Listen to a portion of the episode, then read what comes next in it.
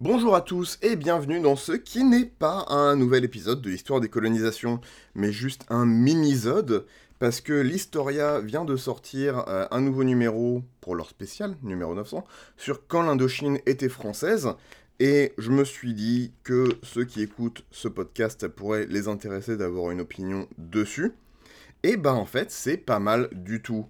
Euh, on a plusieurs parties, hein. ça commence avec le choc des deux mondes, où là on parle vraiment de la conquête, il y a quelques lignes, bon, quelques paragraphes sur pourquoi on est allé là, euh, avec néanmoins des informations intéressantes, comme par exemple le fait qu'en 1847 il y avait eu un premier bombardement à Danang, donc ça je ne savais pas.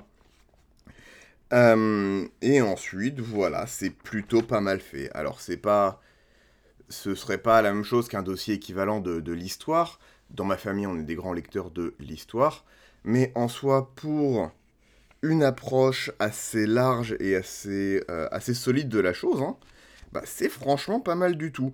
Ce que j'apprécie notamment, c'est que c'est vraiment une histoire des deux côtés.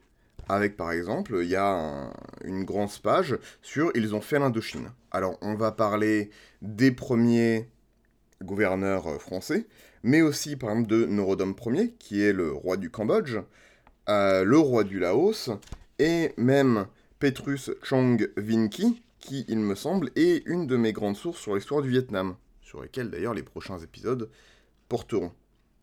Donc c'est vraiment intéressant d'avoir cette histoire des deux côtés, et aussi une assez grosse insistance euh, sur le fait que au final, il y avait assez peu de Français sur place, et que il y avait une grosse participation euh, indochinoise dans l'établissement de la colonisation, avec des groupes que ça intéressait d'avoir euh, d'avoir quelqu'un au-dessus.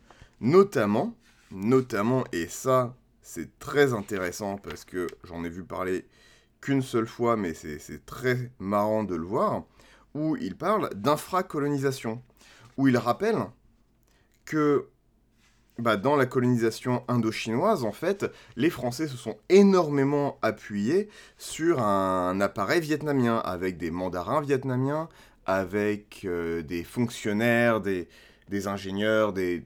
Voilà, vraiment un corps vietnamien, même dans l'armée.